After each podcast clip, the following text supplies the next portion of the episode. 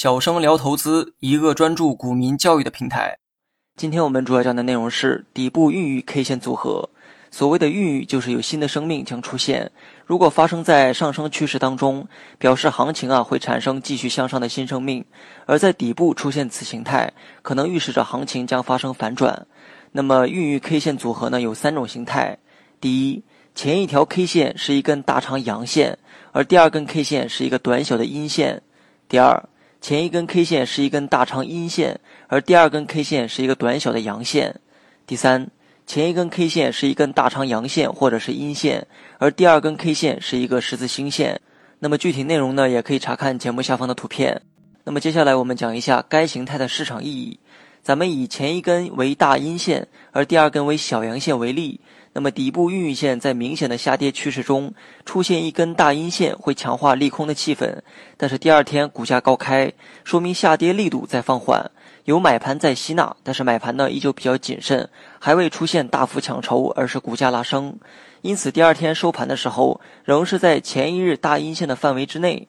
但是这种形态也说明卖方力量正在衰弱，给投资者一种提示，那就是这种下跌可能会发生反转。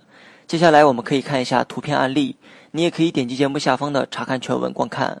四川双马这只股连续下跌之后，在二零一八年二月九日收出了一根大阴线，而第二天出现了短小的阳线，并形成了孕育 K 线组合，出现了见底信号之后啊，股价大幅拉升。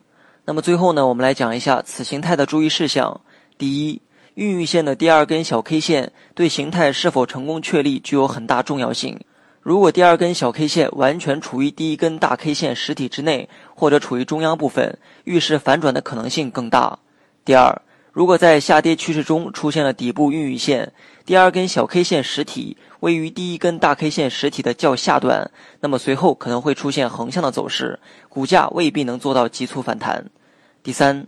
在下跌趋势中，第一根为大阳线，而第二根为小阴线所构成的底部孕育线，相比第一根为大阴线，而第二根为小阳线的排列形态，反转气势将更强。原因是大阳线本身已经具备强势意义。